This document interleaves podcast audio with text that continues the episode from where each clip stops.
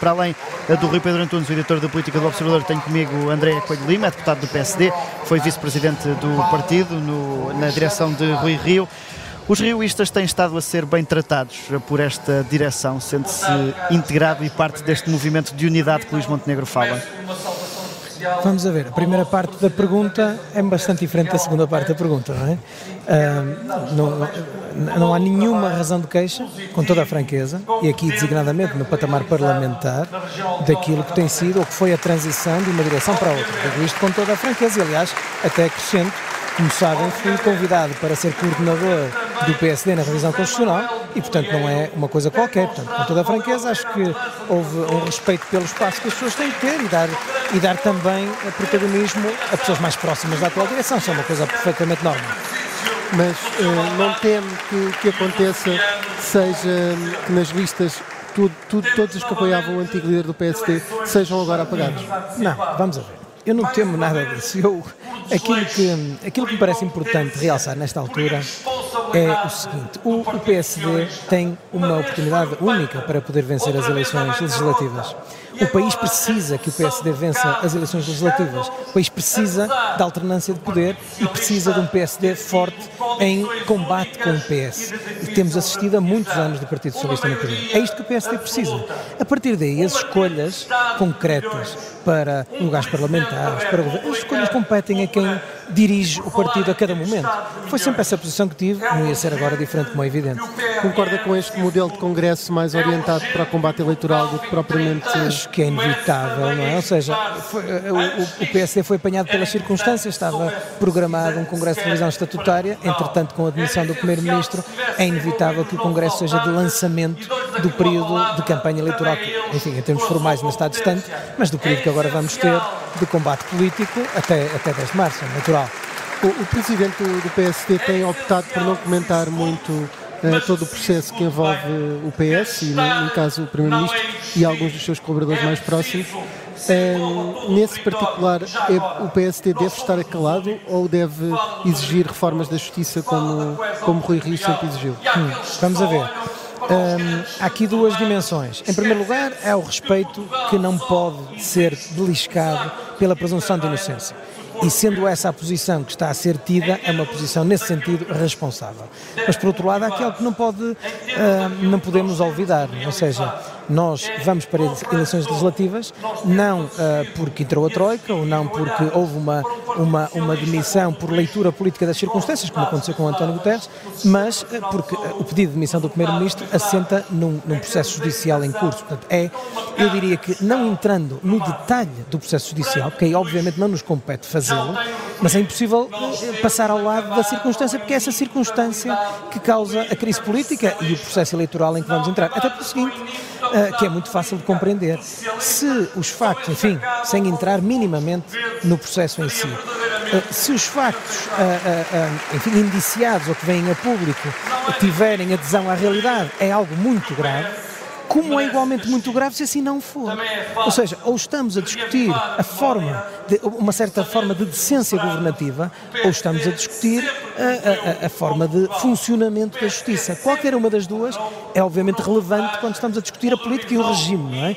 Não é assunto de campanha, não, mas é assunto que interessa ao PS eh, que não seja debatido e, e, ele deve ser debatido no patamar exclusivamente político e de regime, que é aquele em que não pode ser olvidado naturalmente. A coligação com outros partidos pré-eleitoral é desejável, por exemplo com o CDS, com a Iniciativa Liberal, que já afastou esse cenário? Sim, pois já tem partidos a, a dar opinião sobre isso. Eu queria dizer o seguinte, eu não, não me parece que seja útil nesta altura, tenho a minha opinião, uh, eu dar essa opinião. Acho que a direção do partido tem agora um momento, uh, enfim, particularmente uh, importante para, como hoje está a fazer, congregar o partido e procurar lançá-lo para as batalhas. Essas opções dizem respeito à direção do partido e é preciso respeitar o espaço da direção do partido, como no passado exigi que fosse respeitado esse espaço quando estava eu na direção do partido também. E considera que tem tido mais esse cuidado do que houve no passado por parte de quem agora lidera o partido? Aquilo que eu posso dizer em resposta a essa pergunta é que tem havido o respeito que é uh, devido a quem lidera o partido para o fazer, que o tem feito uh, com, toda a, a, a, com toda a tranquilidade sem uh, questões nem questiúnculas, ou seja, sem divergências. Este é que é o ponto. Há divergências, é, naturalmente, nós não somos um partido de, de unívoco, nem de pessoas que não têm pensamento. Antes, pelo contrário, a diversidade é muito a marca do PSD. Mas são divergências substantivas.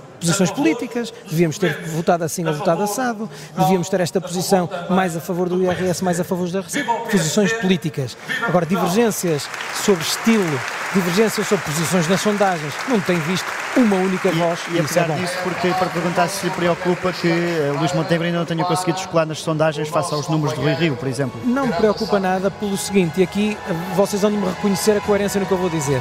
Eu nunca valorizei muito as sondagens. Aliás, fomos sempre perseguidos pelas sondagens. Vou fazer o mesmo agora. Até vos digo isto. As sondagens dos últimos dias, que é aquelas que me estão a pedir que comentem, foram um impulso forte para eu ter decidido vir. Está a ver? Ou seja, é exatamente ao contrário. Acho que as sondagens retratam o momento atual, o momento presente, não retratam o momento futuro. Aqui estamos no momento que estamos a dar o primeiro passo daqui para a frente. As sondagens, não, não faço ideia se representam aquilo que o povo português pensa agora ou não. Eu nunca valorizei muitas sondagens, valorizo essencialmente o trabalho que é preciso ser feito. Agora, foi sim perceber que elas foram, enfim, menos satisfatórias nestes últimos dias, foi um móvel uh, para mim fundamental para ter vindo uh, e dizer presente. Se o Luís Montenegro disse aqui hoje que se, ficar, se não ficar em primeiro não governa, uh, isto deve ser assim? Ou no caso de uma maioria de mandatos à direita, devia assumir que a responsabilidade de governar, como fez António Costa em 2015? Hum. Bom, a posição aí é do Presidente do Partido. E ele disse, está dito. Só governa se vencer as eleições, está dito. A partir daí, há uma coisa que eu queria dizer, que eu queria acrescentar, que é muito importante. Eu queria que os portugueses pensassem um pouco sobre isto. É que o PSD é o único que, de alguma forma, se apresenta e se tem apresentado de peito aberto ao eleitorado, no sentido de não ter uh, coligações pré-determinadas com partidos ou com forças políticas designadamente à sua direita. Aqui estou-me a referir claramente à, à possibilidade que é sempre permitida e aceita de entendimentos à esquerda do Partido Socialista, portanto tem sempre a possibilidade de ter essas bengalas e o PSD manifestou uh, desde sempre, e, e aqui o Presidente do PSD também foi muito claro, que não o fará designadamente com o Chega, não é? que é, segundo as sondagens, o partido que tem maior força uh, uh, eleitoral potencialmente. E ficar em segundo seria ficar demasiado dependente do Chega.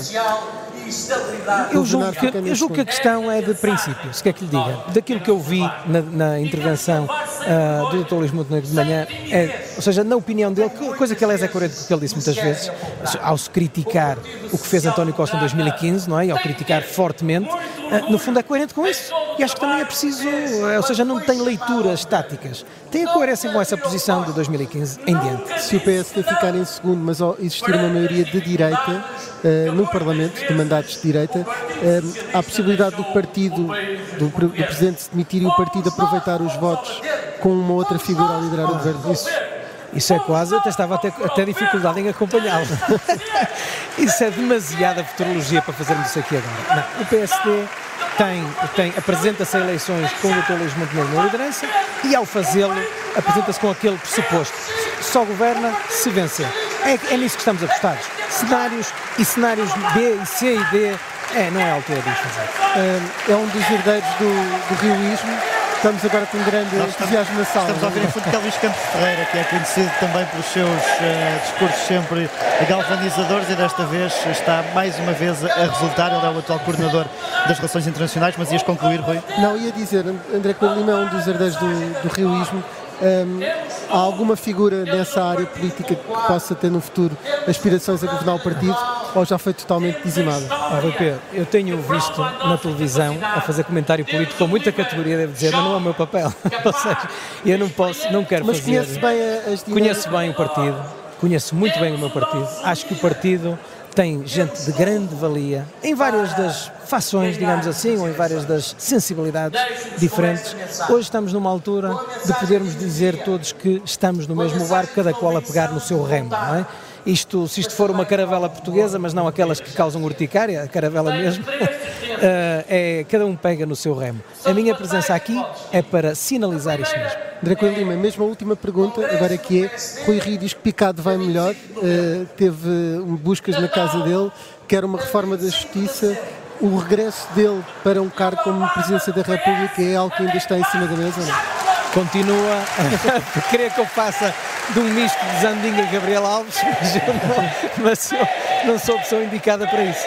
Acho que, acho que o Dr. Rui Rio é um ativo político fundamental da democracia portuguesa e do PSD em particular. Uh, não faça mais pequena ideia daquilo que lhe vá na cabeça relativamente a isso. Uh, acho que esse episódio que aí foi, uh, que, que, que recordou, é um episódio que de alguma forma demonstra um, até a autoridade que o Dr. Rui Rio tem, porque foi objeto de uma busca domiciliária que não, que não beliscou minimamente a credibilidade que tem perante os portugueses, aos olhos dos portugueses, e portanto a partir daqui, uh, aquilo que é o seu futuro político é que imagino que ele não para neste momento um segundo sequer a pensar.